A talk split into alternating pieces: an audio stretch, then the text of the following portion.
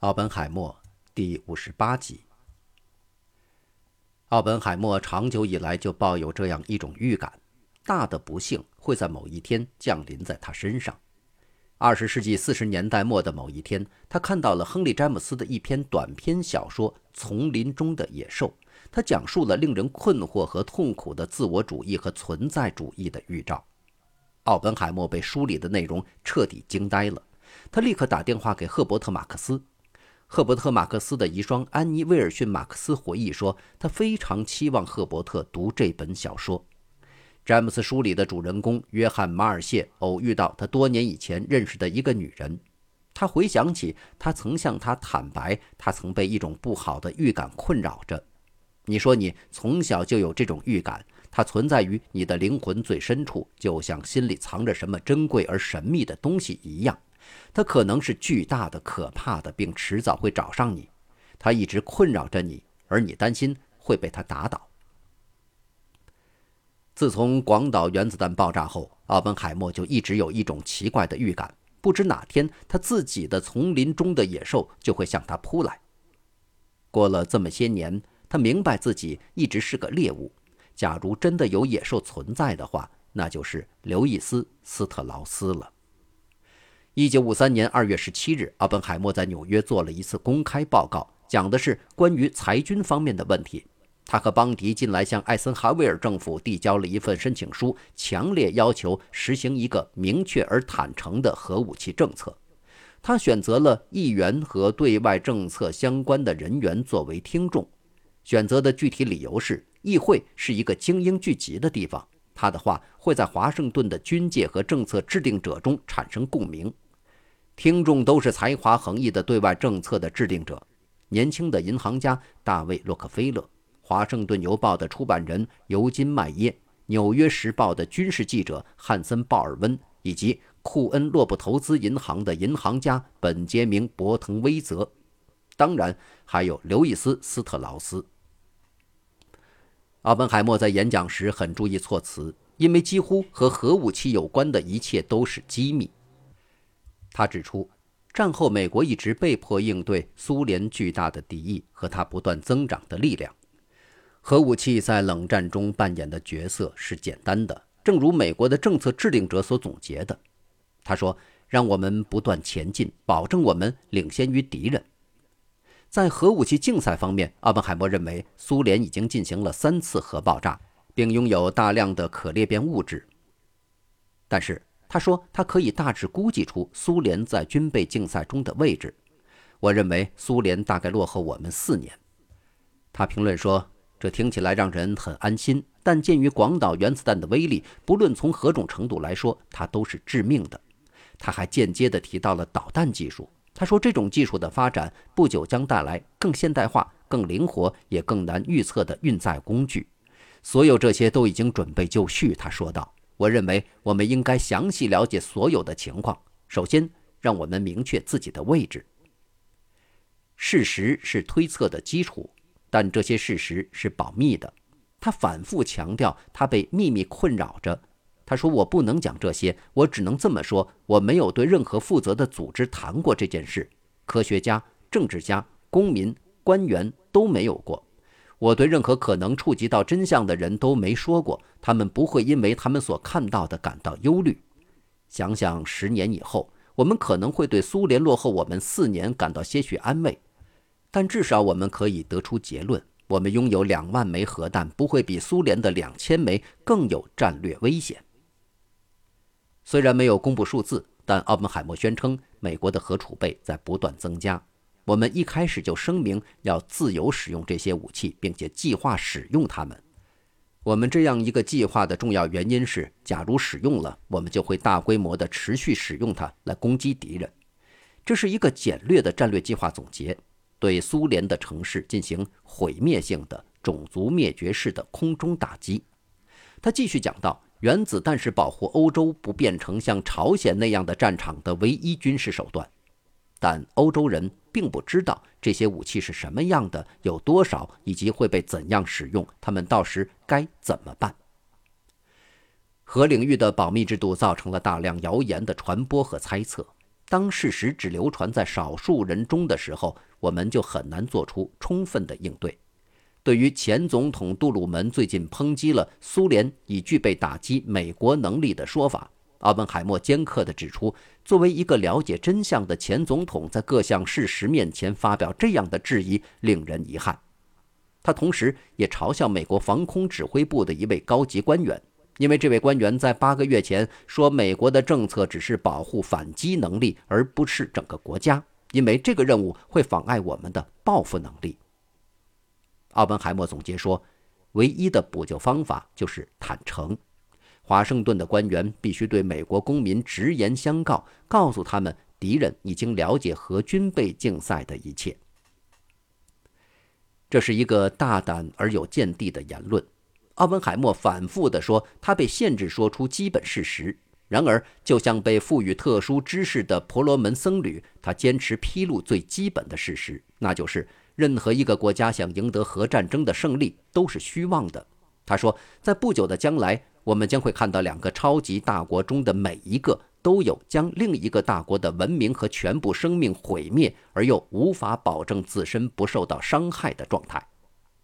而后，奥本海默又平静地加了一句任何人听了都吃惊的话：“我们就像一个瓶子里的两只蝎子，每一只都有能力杀死对方。”但是要以生命作为赌注，很难想象出比这更具有争议的言论了。毕竟，新政府的国务卿杜勒斯直言不讳地鼓吹基于大规模报复的防御主义，但这时原子时代之父却宣称这一防御政策的基本设想是无知且荒唐的。当奥本海默所说的在华盛顿官僚机构中传开之后，很多人都感到震惊。而刘易斯·斯特劳斯则更是十分恼怒。从另一方面讲，大多数律师和投资银行家对奥本海默在国会上的发言印象深刻，甚至新任总统艾森豪威尔后来读了发言之后，也被他坦诚的意见所打动。曾是一名将军的艾森豪威尔明白，奥本海默所说的“两个超级大国如同一个瓶子里的两只蝎子”的表述具有深刻含义。他曾看过裁军小组的报告，并觉得他十分明智且有见地。对核武器抱有很大怀疑的艾森豪威尔告诉白宫的一位重要助理杰克逊说：“核武器青睐突然而又主动进攻的一方，而这是美国永远也不会做的。我必须指出的是，只有在核武器真实出现的时候，美国才会不惧怕任何国家。”艾森豪威尔总统的任期后期。他感到不得不要去斥责一批鹰派的顾问们：“你不能进行这种战争，我们甚至没有足够的推土机来清理街道上的尸体。”在一段时期内，奥本海默的观点好像影响了新总统，但是在艾森豪威尔竞选活动中贡献突出的斯特劳斯，已经于1953年1月被任命为总统的原子能顾问，7月他又被晋升为他垂涎已久的原子能委员会主席。当然，对于奥本海默所坚持的公众应该知道美国核武器储备的实质，或者美国的核战略应当公开讨论的理念不同，斯特劳斯认为公开只会使苏联更容易开展间谍活动，因而斯特劳斯利用一切可能的机会让总统怀疑奥本海默。新总统曾对某人说起过，他记得斯特劳斯是在那年春天告诉他奥本海默不值得信赖。一九五三年五月二十五日。斯特劳斯来到联邦调查局总部，与胡佛的一名助理拉德进行谈话。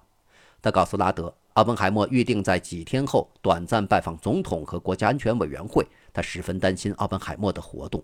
他刚刚了解到，正是奥本海默雇佣了被怀疑是共产党员的大卫·霍金斯，于1943年在洛斯阿拉莫斯工作。除此之外，斯特劳斯还告诉拉德。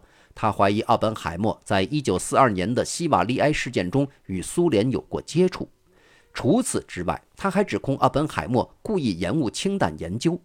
他对拉德说：“如果他向总统汇报奥本海默的这些背景，联邦调查局会配合吗？”拉德表示会完全配合。斯特劳斯诋毁奥本海默的行动就是从1953年5月25日开始的。那天，他被总统提名为原子能委员会主席。艾森豪威尔回忆说，斯特劳斯回来对我说起了有关奥本海默的事情。他说，如果奥本海默继续参与这些项目的话，他就无法工作。在斯特劳斯会见总统的一周之前，奥本海默给白宫打电话说，他有紧急的事情，必须尽快见到总统。两天之后，他就来到了白宫的椭圆形办公室。在简短的会晤之后，总统邀请他五月二十七日到国家安全委员会做一次报告。奥本海默那天是和里杜布里奇一起去的。他做了五个小时的报告，并回答了问题。他提倡坦诚的好处，同时他也许想起了一九四六年利林塔尔小组的报告，于是他建议总统成立一个五大国的裁军小组。据杰克逊的回忆，奥本海默征服了所有人，除了总统。总统对他的演讲表示衷心感谢，但是在他离开时并没有握手。也许总统是在考虑两天前斯特劳斯对他所说的话，即如果奥本海默还担任顾问，他就无法工作。据杰克逊回忆，总统对奥本海默把他近乎催眠的权力施加给小团体感到不安。之后，总统对杰克逊说，他不完全相信这个物理学家。于是，斯特劳斯对奥本海默的第一拳奏效了。在奥本海默的白宫之旅后，斯特劳斯开始了对他的公开抨击。在接下来的几个月里，亨利·卢斯旗下的《时代》《生活》和《财富》杂志全方位地攻击奥本海默和其他科学家在国防政策上的影响。在一九五三年五月的一篇名为《氢弹下的隐秘斗争：奥本海默与美国军事战略的斗争》的未署名文章中，文章作者指责了奥本海默对空军的一场演习施加影响，说他让这项军事演习成了检验核报复战略的道德意义的试金石。利林塔尔在读了这篇文章后，在日记中写道：“这是对奥本海默的又一次无耻的受人指使的攻击。”而利林塔尔不知道的是，这篇文章的作者就是《财富》杂志的编辑之一查尔斯·墨菲。他曾是一名空军预备役军官，同时也是斯特劳斯的合作者之一。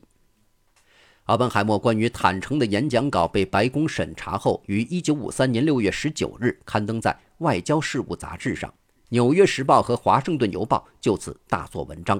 他们声称，奥本海默说：“如果没有坦诚精神，美国人民就不可能了解真正的防御措施，而只有总统有权利漠视这些由谎言堆积起来的核时代的战略形势，而这纯粹是一派胡言。”斯特劳斯郁闷地跑去见总统，他认为奥本海默的文章危险而致命。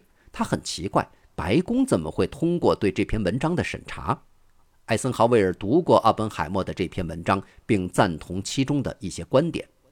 在同年七月八日的新闻发布会上，总统表示他赞同奥本海默的观点，并且将会在核武器上采取更加坦诚的态度。斯特劳斯向艾森豪威尔抱怨说，有些记者把这份声明解释成对奥本海默坦诚精神的支持，以及透露我们的武器库存和生产率乃至敌方武器库存的信号。艾森豪威尔回答说：“这是毫无意义的废话，你不该去读那些家伙写的东西。”他告诉斯特劳斯，他会坦诚地提醒公众核战争的危险，并给大家提供其他的有希望的选择。斯特劳斯并不同意，但是他聪明地选择了沉默。让他倍感挫折的是，艾森豪威尔好像被奥本海默的一些观点吸引住了。斯特劳斯决定要让总统醒悟过来，并认识到这些观点毫无价值。大环境似乎也有利于斯特劳斯。八月份，全美的报纸在头版头条都大力宣扬了苏联氢弹试验的消息。仅在美国第一颗氢弹试验的九个月后，苏联就明显跟上了步伐，至少美国人是这么认为的。事实上，苏联的试验不是表面上的科技成就，它既不是一颗氢弹，也不是一件可以用飞机运载的武器。但是他给人的印象是，苏联准备在核武库方面超过美国，这就为斯特劳斯攻击奥本海默提供了更多的政治筹码。在艾森豪威尔执政的前几个月里，他削减了常规武器的防御经费。他虽然还没有考虑核战略问题，但是他建造了核武器库。艾森豪威尔把这称为他的新视野防御姿态。政府接受了空军的战略方针，而且准备全部依靠空军的力量进行防御。大规模报复战略不仅在表面上看是廉价而致命的手段，而且还是目光短浅和屠杀性的。如果开始实施，就等于是自杀。迪恩·艾奇逊称其是一个建立在话语和事实之上的欺骗。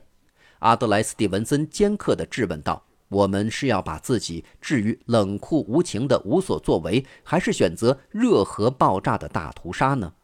那个新视野其实就是一个旧政策，而且也是与奥本海默对新政府的期望背道而驰的。